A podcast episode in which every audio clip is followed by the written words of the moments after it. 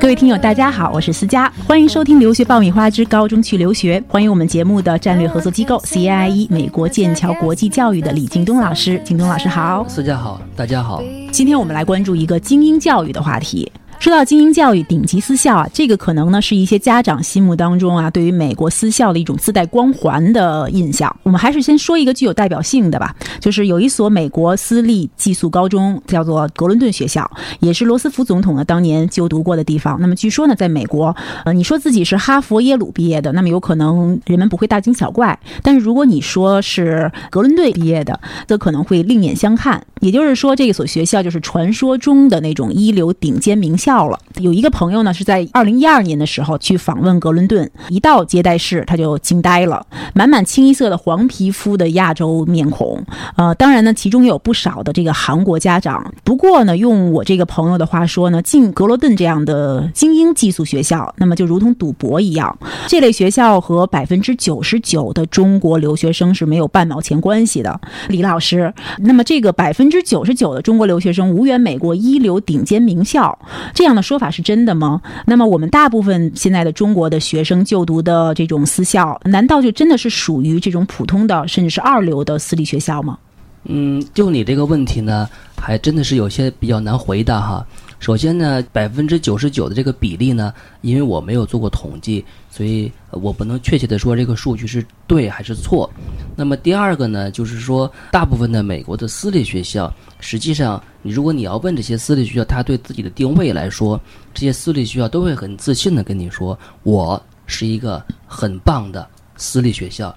嗯另外一点呢，就是说，呃，家长说去这些顶级私校是一种赌博，实际上这种说法也不对。比如说像你刚才提的这个学校 Groton，在美国实际上确实是非常非常有名的一个顶级的私校，大部分的美国人也是这么认为的。这个学校呢，它收的学生，他会从各个方面去考量。包括成绩，包括语言成绩，包括家世背景，包括一些特长，进入这个学校实际上确实比较难。另外呢，由于这个学校在中国或者是在美国之外的地区，它的知名度非常非常高，所以它每个申请季收到的学生的申请非常多。但是你知道，美国的私立学校跟公立学校最大的一个区别就是一个人数上的区别。美国的公立中学就像中国的公立中学其实也一样，它的人数非常多，有一千的，有两千的。那么私立中学呢，基本都在几百人的这样一个规模，甚至于还有在几十人的规模。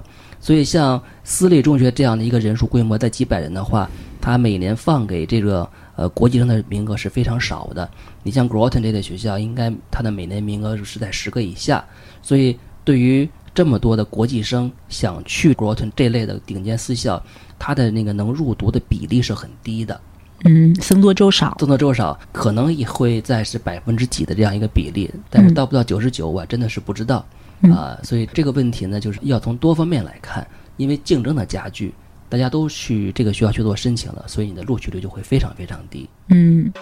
这里是互联网第一留学咨询分享节目《留学爆米花》，欢迎继续收听哦。那么像 Groton 这样的学校，更适合什么样的学生去申请？它这个学校和我们所谓的普通一些的私立高中，是有一些什么样的差距在？像这些顶尖的私校呢，它对国际生的要求其实真的是很高。嗯，那像刚才你说的那个家长说，他说去赌博，我觉得这个说法是呃不大正确。他可能想是说去买彩票的那种概率。对对，实际上他是不了解这类学校招生的一个具体的标准。嗯那么像这类学校，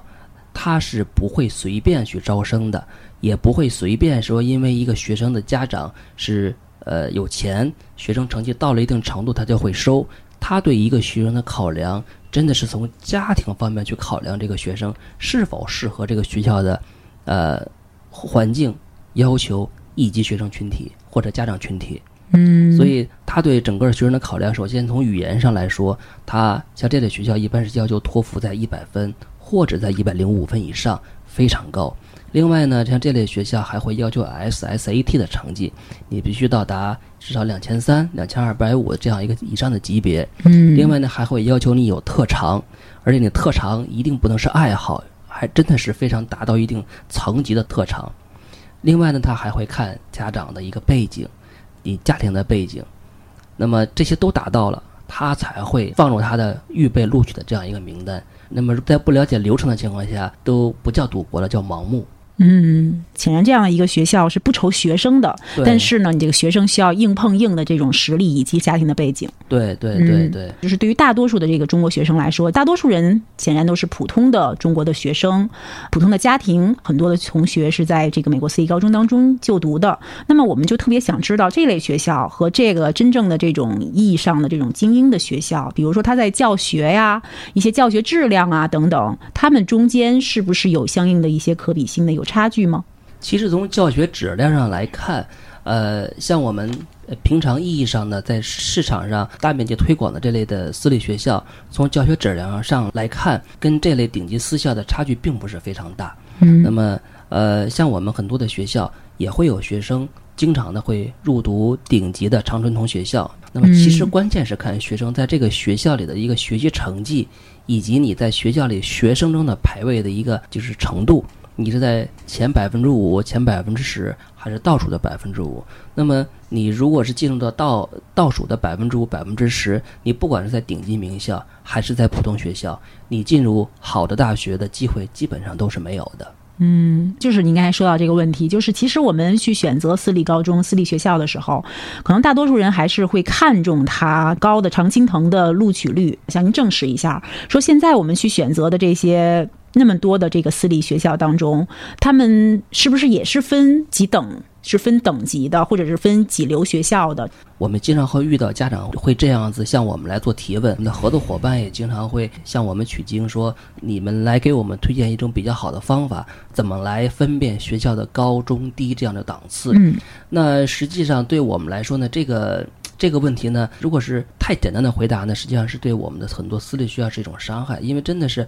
很多私立学校它是有很多的自己的教学的特点和特别不一样的教学理念，它对于学生的关照和关爱实际上都是非常到位的。呃，你如果是真是想从学术上看这些学校的这样的一个层次来做一个分辨的话呢，我们建议去参考它的大学申请的成功率的一个名单。嗯，还是看从这个结果上来。从结果来看，嗯对对对。那如果是大学这个申请这个这个名单上面这个学校以及专业排名都非常不错的话，那就说明他这个学校在教学能力上、学生的素质水平上，以及这个学校在升学渠道的这个能力上面，都会达到一定的层级，才会有这样的一个结果。包括比如像刚才说的，他向呃名牌大学推荐学生的这个渠道，如果不是很畅通的话，就算你学生呃成绩再好，达到一定的水平了，那么实际上学生最终申请的时候呢，遇到困难也会比较多，综合的，不是说我只看一项就可以拿得到的。另外呢，你还可以看这个学校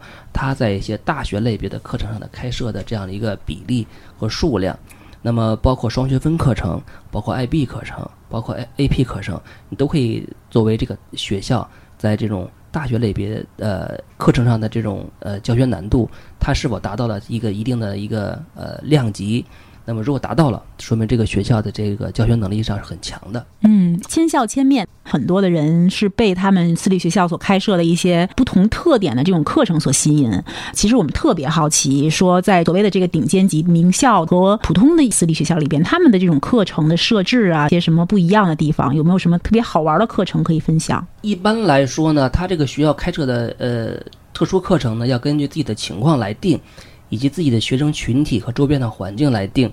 呃，像这种顶级学校的开设的这样的周边课程呢，其实跟普通的学校大致上实际上差不多。那么可能在某一类项上可能会有一些区别。那比如像顶级学校，或者像我们自己系统内的一些比较好的学校，它会开设一些比较，比如像帆船啊，呃，或者是像这种什么马术啊这类课程，因为它有条件，周边也有这样的资源，它可以开设。关键还是看学校自己的呃所处的环境。嗯，因地制宜的这因地制宜，种感觉。对对，像顶级私校呢，它可能会更关注学生的综合成绩的成长，以及这个社交的一个能力，以及他在就是学生圈子里面的一个熟悉程度，因为他会更注重这个群体。